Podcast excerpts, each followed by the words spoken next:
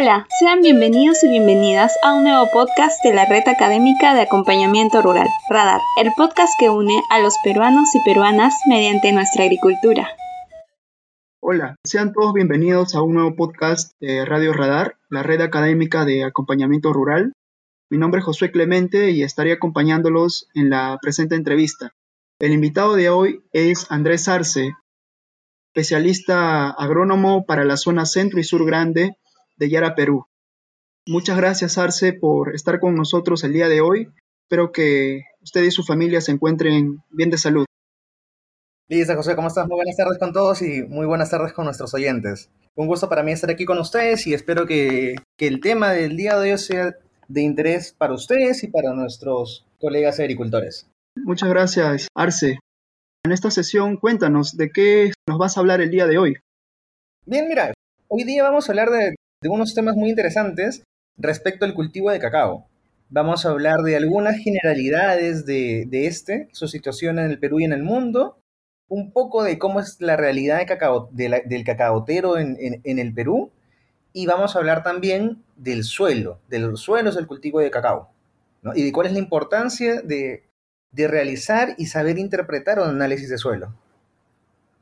Vaya, qué interesante los puntos que has mencionado gran relevancia que tiene para los agricultores que siembran el cultivo de cacao. Coméntanos, Arce, de los rendimientos promedios, cuál es la situación mundial, las zonas productoras más destacadas, entre otros detalles. Mira, el, cacao, así como el café, es un cultivo muy, muy importante por un tema de, generación de trabajo, ¿no? Ambos cultivos, por ejemplo, se cotizan en bolsa y dan trabajo en realidad a millones de familias, ¿no? A nivel del mundo. Para el caso específico del cacao, este da trabajo a más de 6 millones de agricultores. O sea, ya te imaginarás la cantidad de, familias que dependen de este cultivo, ¿no? En el caso del Perú, tranquilamente más de 30.000 familias que, dependen de él. En, lo que es tema productivo, ¿ya? Eh, como país, en lo que es volumen total, no estamos tan mal en, Latinoamérica. Estamos tercer puestos después de e, Ecuador y Brasil. Pero a nivel mundial somos todavía bastante pequeños en volumen.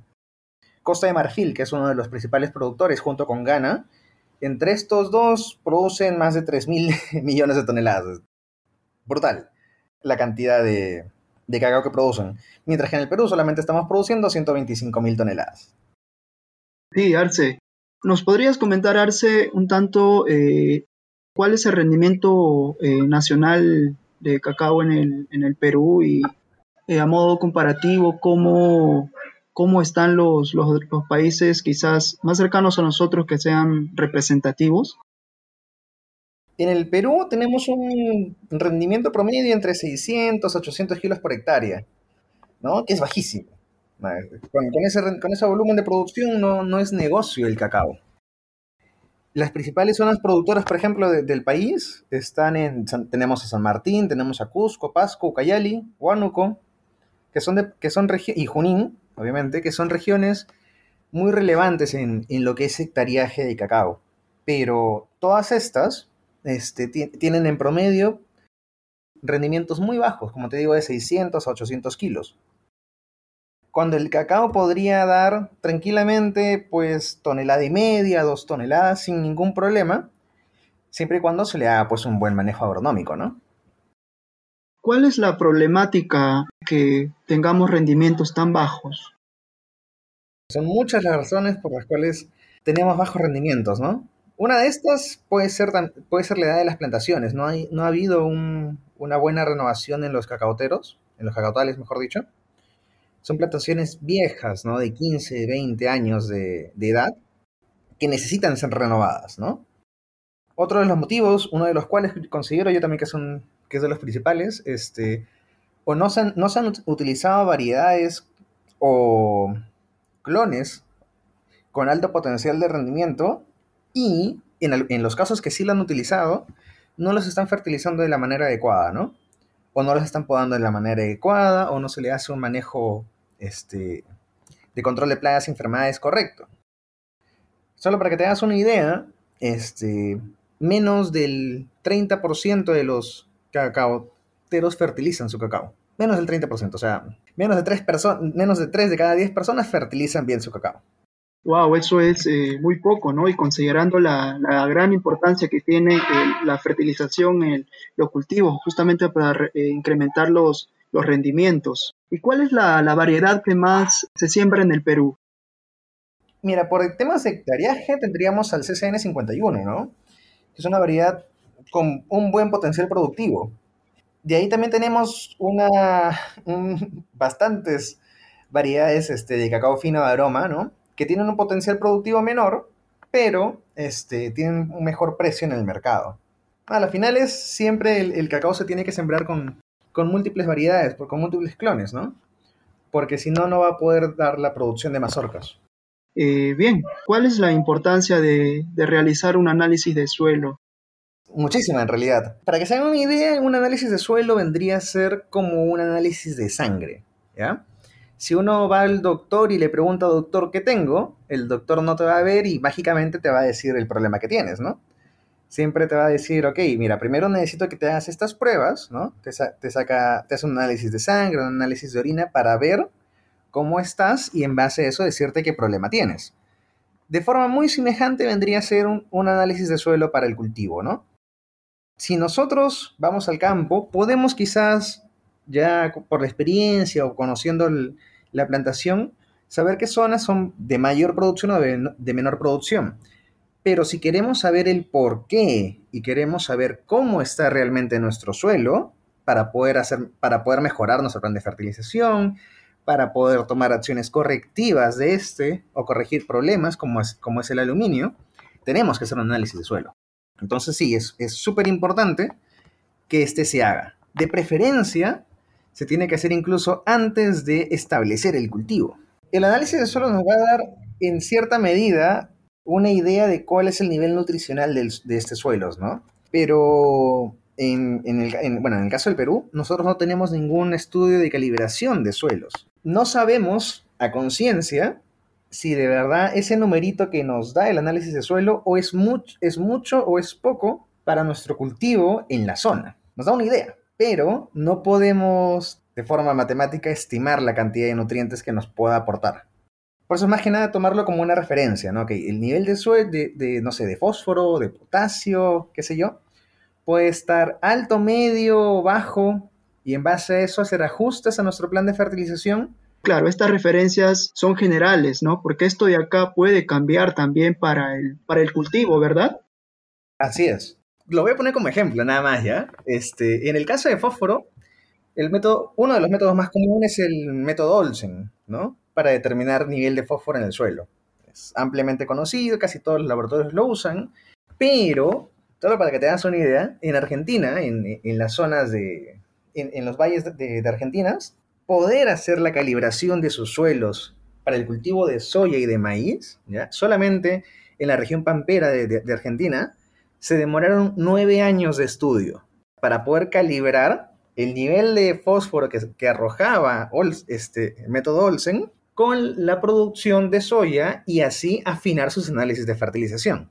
Entonces, método Olsen nos puede decir que vemos, por ejemplo, en estas tablas de que qué sé yo, este, 20 es un valor alto y que ya no se necesita. Pero en este caso, vieron de que 20 todavía le faltaba. Entonces, lo que quiero llegar es de que para poder hacer ese tipo de estudios se requiere inversión y requiere mucho, mucho tiempo de, investigación, que lamentablemente acá en Perú todavía no se ha hecho. Por eso le decía, nos da una referencia, pero hay que tomarlo con pinzas porque todavía en Perú no hemos calibrado nuestros análisis de suelo para el cultivo en específico, para la región en específico.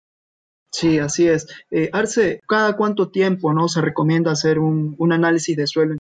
En promedio, cada dos años. Pero con que un productor ya tenga su análisis de suelo ya es bastante avance. Bien, ya que hemos visto el análisis de suelo, podríamos eh, hablar un poco sobre los suelos ácidos y quizás podríamos partir eh, con la primera pregunta que es, ¿cuál es el origen de la acidez de los suelos? mira, el tema de, de, suelos ácidos es un tema muy interesante que a mí en lo personal me, gusta ya desde hace varios años. Hay muchas razones por las cuales los suelos son ácidos, ¿no? Pero la principal es el tema de la precipitación, de la lluvia. Eh, la lluvia es ligeramente ácida, entonces los elevados niveles de precipitación, la gran cantidad de lluvia que cae en, la selva, hace de que se ingrese una gran cantidad de hidróneos, una, una gran cantidad de hidrógenos al sistema y esto hace de que estos sean ácidos. Además de esto, pues la gran lluvia, esta, esta, gran precipitación, comienza a lavar ciertas bases, ciertos cationes, ¿sí? que pueden ser calcio, magnesio, etc., y comienza a acidificarse un poquito más el suelo. De ahí tenemos pues el tema de, algunos fertilizantes o, algunas actividades que, llega a realizar el hombre, pero el, el impacto es relativamente menor. De hecho, vienen los fertilizantes con un índice, ¿verdad? Que es el índice de acidez. Sí, correcto. Mira, pero ahí como, como dato curioso, ¿ya? Eh, en sí, no es que el fertilizante te acidifique el suelo, sino es la absorción de los nutrientes que la planta le hace a ese fertilizante lo que finalmente te termina acidificando. Por ejemplo, entre los fertilizantes genéricos, entre los nitrogenados, uno de los más comunes son la urea y el sulfato de amonio. Pero estos fertilizantes generan acidez porque cuando los aplicas en el suelo te liberan amonio y la planta toma este amonio y al tomarlo acidifica su suelo, específicamente la zona cercana a la raíz. Eh, por, ejemplo, en el caso de la urea, ¿no? Cuando pasa por el proceso de, amonio y luego al final puede llegar a, a ser un nitrato, en ese proceso también hay liberaciones de protones al medio y eso también permite la acidificación de los suelos. Sí, pero en el caso de selva, o en el caso de un suelo ácido, ¿no? Que tiene un pH de 4.8 o 5 o 4.5, ¿no? Eh, la urea no llega, no llega a transformarse en nitrato cuando tú uno, uno aplica urea en el campo, ya esta urea primero se hidroliza.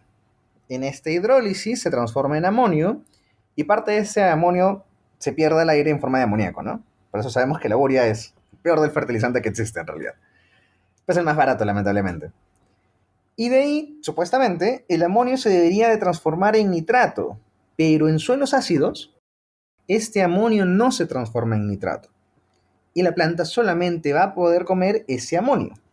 Y al comer solamente amonio, va liberando protones, hidrógenos, que van a ir acidificando más el suelo. Y la acidez trae muchos problemas que, se los mencionaremos en, un momento. Y a la vez, los fertilizantes que utilizamos causan mayor acidez a nivel resosférico, ¿no? Entonces, hay algunos puntos ahí que podemos mejorar eh, utilizando otro tipo de fertilizantes, ¿no? Con mayor tecnología, que tenga menor impacto en el suelo y en el ambiente, etc. Así es, este Arce. ¿Y qué hay de los abonos de uso común? Por ejemplo, en, la selva eh, aplican bastante lo que es el guano de isla, ¿no? El compost, la roca fosfórica. ¿Estos también pueden acidificar los suelos?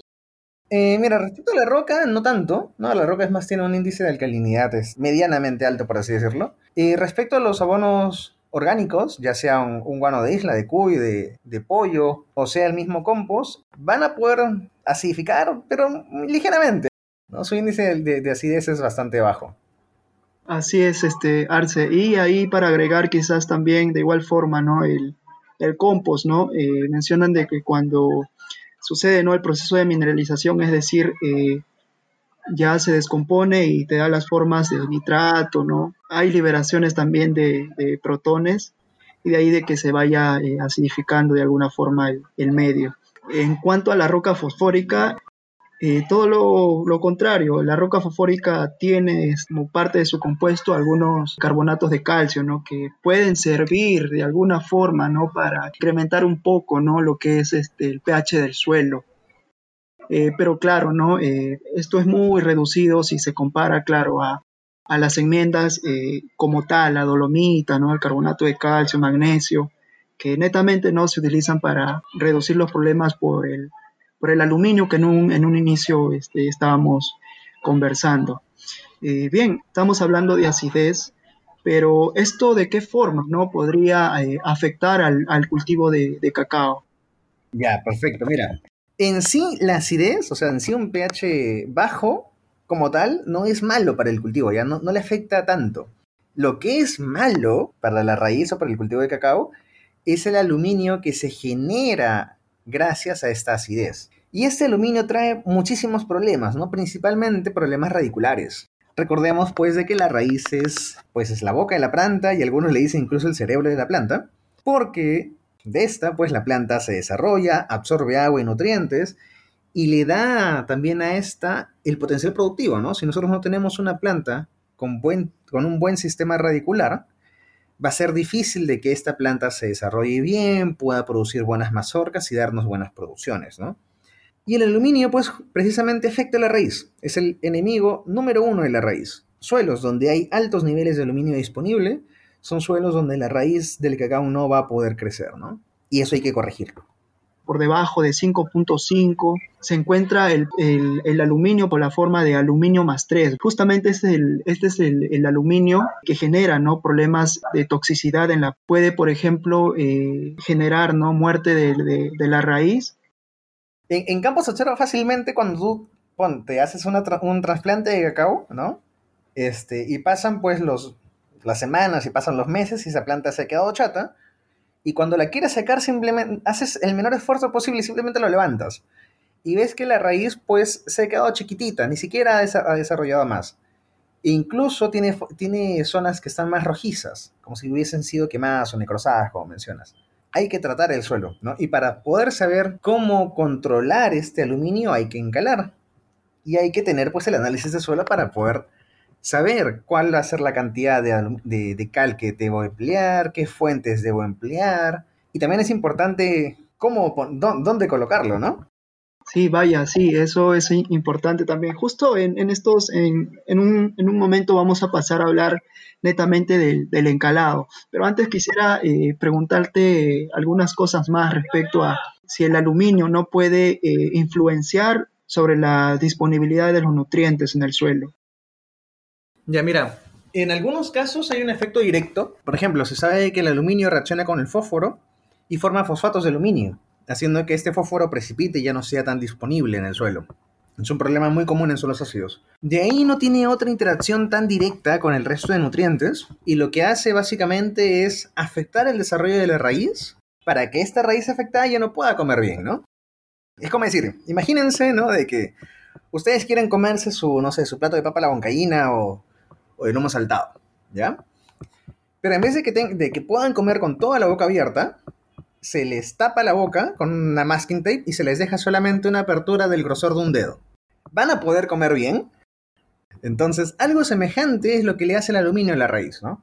Al evitar el desarrollo de esta, o reduce los puntos de absorción de nutrientes. No hay un efecto tan directo con todos los, con todos los otros elementos, excepto con el fósforo, ¿no? Con el cual sí precipita y hay una reacción son formas precipitadas que la planta no lo puede absorber. Es decir, el agricultor puede estar aplicando fósforo, pero parte de este fósforo va a quedar en forma no disponible, no va a ser útil para la planta. Y ahí de que mencioné de que el fósforo, bueno, su eficiencia de, uso, bueno, sea tan baja, ¿no? De 20%, 30%. No, hasta 15%, ¿va? dependiendo del, del, nivel de aluminio que tenga un suelo, puede ser 15, 15% incluso, o sea, casi nada. Si bien hemos visto ¿no? que puede afectarse ¿no? el crecimiento, ¿no? desarrollo de la planta por el efecto del, aluminio, pero aún así la planta podría ah, llegar, digamos, a prosperar a una plantación quizás de dos años, tres años y verse afectado su rendimiento. Puede llegar a, producirte, pero su producción va a ser, va a ser bastante baja, ¿no? Entonces, no amerita la, la inversión. En esos casos es mejor sacar, si uno ve de que, por ejemplo, recién ha trasplantado y no ha hecho el, correctivo a su suelo, es mejor hacer un, recalce, ¿no? O volver a, hacer trasplante. Y si ya tenemos plantaciones pues que están viejas, ¿no? O bastante avanzadas, que pueden ser de 10, 15 años, y nunca se ha corregido este suelo, pues es mejor hacer una renovación el, problema no es que la planta no pueda vivir, ¿no? La planta va a vivir, va a hacer lo que pueda, pero va a vivir.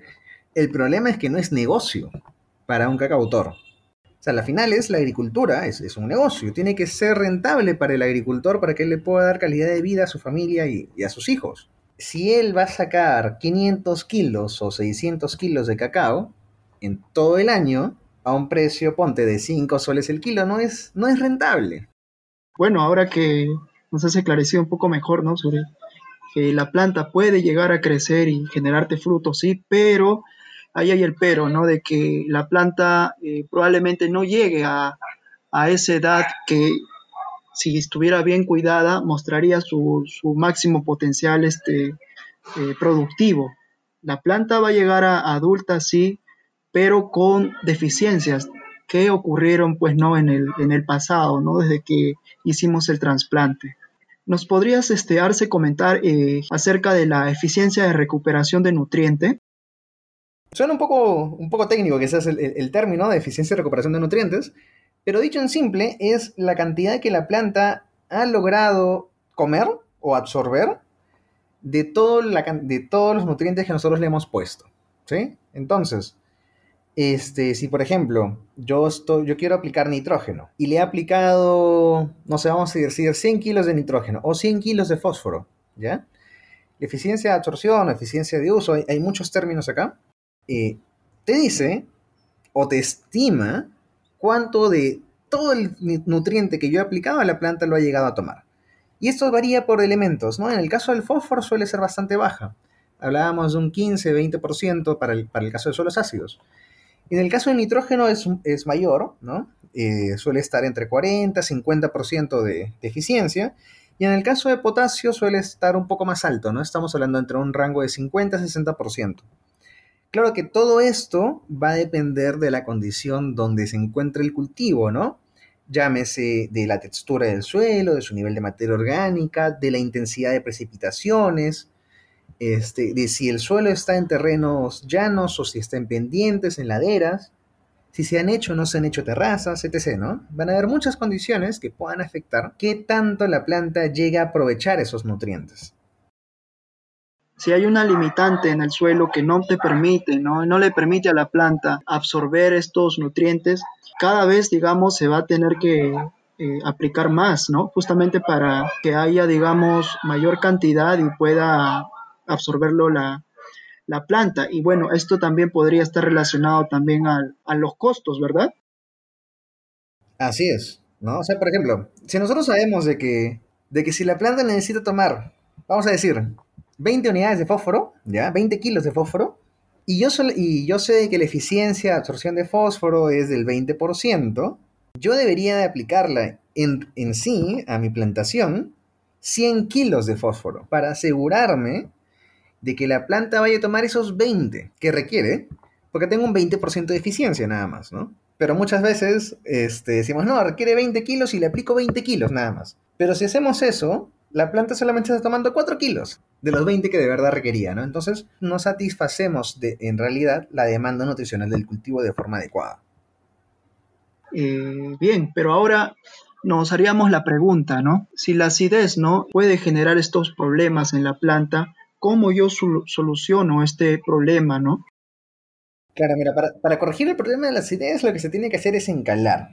El encalado es una práctica que, se hace de manera más o menos frecuente en algunas zonas, ¿no? No en todas, pero sí, sí se realiza. o sea, a veces el agricultor sabe que tiene que encalar, ¿no? Pero a veces no sabe con cuánto, cuánto tiene que aplicar. Y lo aplican, pues, este, por, por lo que han escuchado de sus vecinos o por lo que les han comentado en algún momento.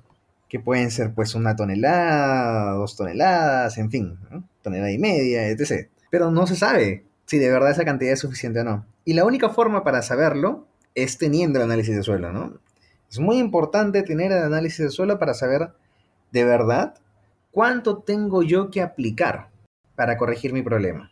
Para que nosotros podamos calcular de manera adecuada la dosis de, una enmienda a aplicar, se necesitan cuatro cosas. Punto número uno, tengo que saber para qué cultivo estoy trabajando, ¿no? Porque cada cultivo tiene distintos niveles de, tolerancia al aluminio, ¿no? En el caso del cacao, ¿ya? La literatura nos comenta que su tolerancia es hasta un 20% de saturación de aluminio. ¿Qué quiere decir? De que hasta 20% no hay problema, pero pasando el, este 20% de saturación ya comienzan los problemas. Y pues en, en selva tú te encuentras suelos que tienen 50, 60% de saturación de aluminio, o sea, están muy por encima de lo máximo que puede tolerar el cultivo, ¿no? Otro punto importante es la saturación de aluminio que hay en ese suelo, ¿no? que nos lo da el análisis de suelo. ¿sí? Como tercer punto que requerimos saber para poder hacer el cálculo de dosis de encalado es conocer la SIG efectiva de ese suelo, que nuevamente nos lo da el análisis de suelo. Y como cuarto punto, tenemos que saber con qué material vamos a trabajar. Va a depender de, la calidad física y de la calidad química de este material, ¿no? Dicho en simple, de qué es y de qué tan finamente esté molido. Entonces, repito, son cuatro cosas que necesitamos para, para calcular una dosis de encalado. Cultivo, saturación de aluminio, SIC efectiva y calidad del material. Eh, ¿Dónde se podrían eh, mandar a hacer estos análisis de, suelo, eh, Arce? Bueno, hay muchos laboratorios en realidad a nivel nacional que te pueden hacer el, análisis, ¿no? Este, cada universidad, por ejemplo, la Universidad Nacional de Heredia de Molina tiene su propio laboratorio, la Universidad de la Selva también tiene su laboratorio, la Universidad de Tarapoto también tiene su, propio laboratorio. Y aparte también hay empresas, ¿no? Este, tienes a SGS, tienes a Serper, tienes a AGQ, que te pueden hacer el, servicio de análisis, ¿no? Hay otras y hay muchas otras más. No tengo el nombre de todas, pero sí hay muchos laboratorios que tienen, que están equipados como para hacerlo. ¿Y cuáles son las fuentes este, calantes de mayor uso común y, en qué se diferencian? De forma tradicional, lo que más se usa es este, la cal y la dolomita. También este, hay magnesita y hay otras, otros productos que, como, como por ejemplo la magnocal y otras enmiendas, ¿no? Eh, la diferencia entre estas es principalmente su formulación. La cal tiene netamente calcio, mientras que la dolomita tiene calcio y magnesio. Y la magnesita tiene netamente magnesio. Ahora, decidir cuál tengo, cuál usar, ¿no? Si uso cal, uso dolomita, uso magnesita, va a depender del análisis de suelo también. En general, si no, si no tenemos uno y tenemos que encalar, yo opto personalmente siempre por la dolomita, porque te aporta estos dos nutrientes, te aporta tanto calcio y magnesio para el suelo. Pero si ya queremos ser técnicos, tendríamos que revisar la relación de calcio y magnesio que hay en nuestro suelo. O sea, cuando nosotros hacemos el análisis de suelo y entramos a la, parte, a la franja de SIC, ahí nos dice la cantidad de mil equivalentes, o sea, la cantidad, vamos a decirlo así, de reservas que tiene este suelo de calcio, de magnesio, de potasio, de aluminio y de sodio. Entonces, a fin de decidir qué material se debería usar, yo tengo que ver la relación que hay entre el calcio y magnesio de este suelo. Si es una relación muy baja, llámese una relación menor a 2.5 o menor a 3, yo debería optar por fuentes que me, den, que me aporten netamente calcio, ¿no? Para llevar esa relación a un nivel de 5.5 más o menos. Si por el contrario yo tengo que la relación es muy alta, ¿ya? Es, no sé, de 6 o de 7, yo debería aplicar netamente magnesita para poder bajar esa relación a un nivel más óptimo. Y si el balance está pues entre 5, 4.5 o 5.5, me basta con trabajar con, con dolomita. ¿no? Porque ese suelo está balanceado en estos dos cationes. Eh, a veces, ¿no? Cuando hablamos de, escuchamos encalado, lo que nos puede venir a la mente es para reducir, ¿no? Los efectos del, aluminio, ¿no? El problema de toxicidad por el aluminio.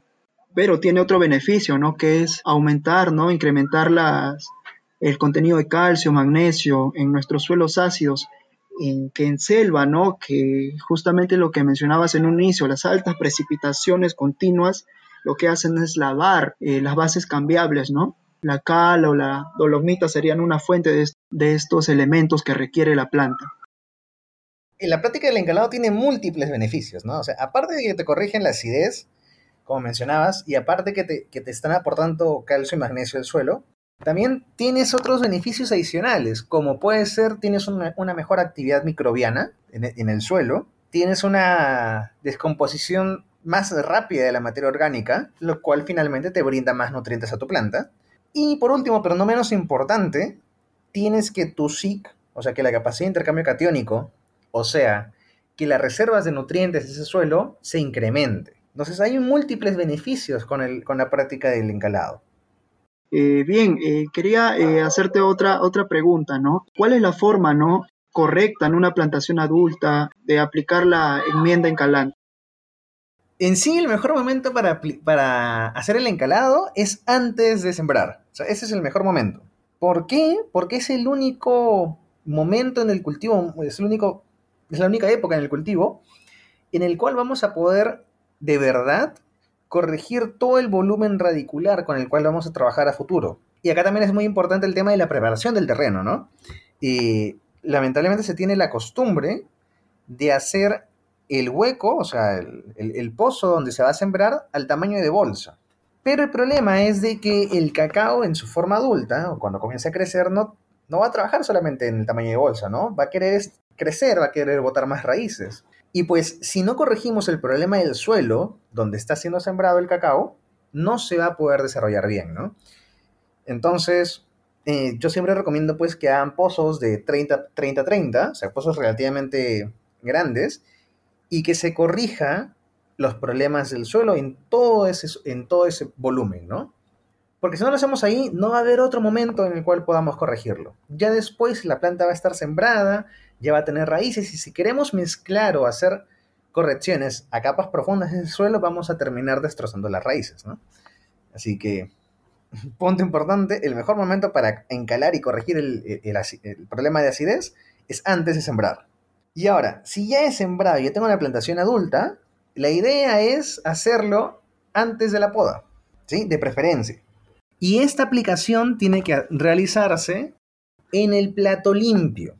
¿Sí? O sea, sin hojarasca, sin maleza, sin nada. Tiene que ser en el plato limpio en toda la proyección de la copa. A diferencia de la aplicación de fertilizante que se realiza en una, en una franja nada más entre los 50 y 70 centímetros del, del tallo, la aplicación de la cal tiene que hacerse en toda la proyección de copa.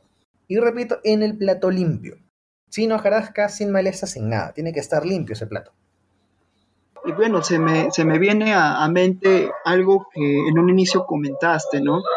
Eh, sobre el diámetro, digamos, de partícula de la fuente de, encalante que yo voy a utilizar y también, ¿no? De la importancia del agua. Estos dos factores, ¿por qué serían eh, importantes?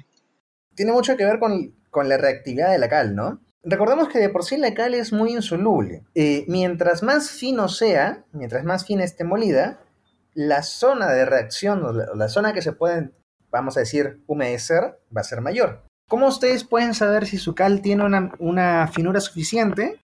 Que cuando la toquen, la sientan como si fuera talco. ¿sí? Algo semejante al talco o a la, harina de, de cocina, tiene que sentirse así, fino. Si lo sienten muy tosco, muy grueso los dedos, su reacción en campo va a ser muy, muy lenta. Y no nos va a poder corregir el problema que por sí queremos.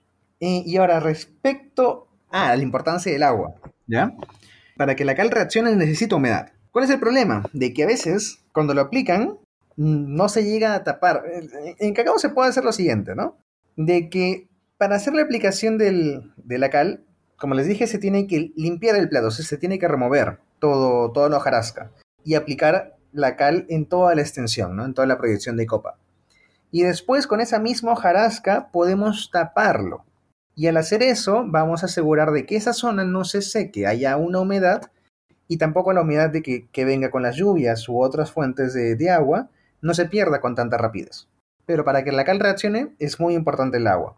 Y sobre todo hay que evitar que esa, que esa cal que ya se ha humedecido se seque. Porque si se seca, se hace dura y esa cosa no se disuelve con nada. Si tiene que estar siempre el ambiente relativamente húmedo. Ok, entonces sería favorable hacer las aplicaciones de cal eh, quizás al, inicio de las lluvias o, al término de las lluvias. Sí, va a depender mucho de la práctica este, de campo, ¿no? De cómo lo tengan ya programado en su, en su campo sus labores agronómicas.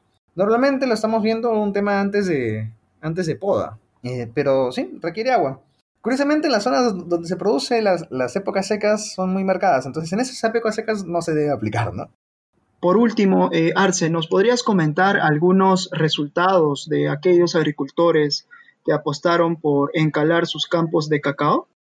Eh, bueno, de manera general, el uso de, enmiendas siempre tiene un resultado favorable, ¿no? Decirte cuánto vas a incrementar tu producción por hacerle encalado es un tanto difícil de estimar porque depende de muchos factores, ¿no? Va a depender de todo el manejo agronómico que uno haga pero en promedio uno podría tener incrementos de hasta el 40 o, 50%. Ponte, en algunas zonas, solamente con, hacer la aplicación de cal se incrementaron 300 kilos más de cacao, y en otras incrementaron 500 kilos más de cacao, y en otras incrementaron solamente 200, ¿no? ¿Por qué hay estas diferencias? Porque la producción depende de muchas cosas. Una de estas es la corrección del suelo, también depende de todo el manejo agronómico que le demos. Pero ahora, de que van a tener resultados encalando van a tener resultados, ¿no? Eso es seguro. agradecerte bastante, ¿no? Muy agradecido por la entrevista de, hoy. Y bien, no sé eh, si tengas algunas últimas palabras. Sí, claro. Este, bueno, punto número uno, eh, agradecerles por, por acompañarnos. Eh, como punto número dos, por favor, hagan un buen análisis de suelo, ¿no? Y hagan sobre todo también un buen muestreo de estos. Pidan este, apoyo al, a, algún ingeniero de campo que, que tengan cerca para que les explique cómo realizar de manera adecuada su análisis de suelo y háganlo. O sea, los resultados que los beneficios que pueden obtener por hacer un análisis de suelo son muy grandes en comparación con la inversión que van a hacer. Eh, bien, Arce, eh, gracias. Quizás algún dato de contacto que quisieras compartir, quizás algunas personas quieran hacerte alguna consulta. Sí, claro, mira, este, les dejo mi, correo. Mi correo es andres.arce.yara.com. Este, cualquier duda o inquietud me pueden escribir, no, no, hay ningún problema. Y también los invito ¿no? a que revisen las páginas y las redes sociales de, Yara, tanto Yara Perú como Yara Latinoamérica tenemos mucha información disponible, ¿no? Tanto en Facebook, en YouTube, el mismo Spotify. Revisen y si tienen cualquier duda, acá estamos para, apoyarlos. Eh, finalmente, eh, agradecer a nuestros oyentes por acompañarnos en un podcast más de Radio Radar. Seamos parte de esta red de apoyo rural, momentos tan complejos como los actuales en que se necesita de la mayor eh, solidaridad posible. Muchas gracias.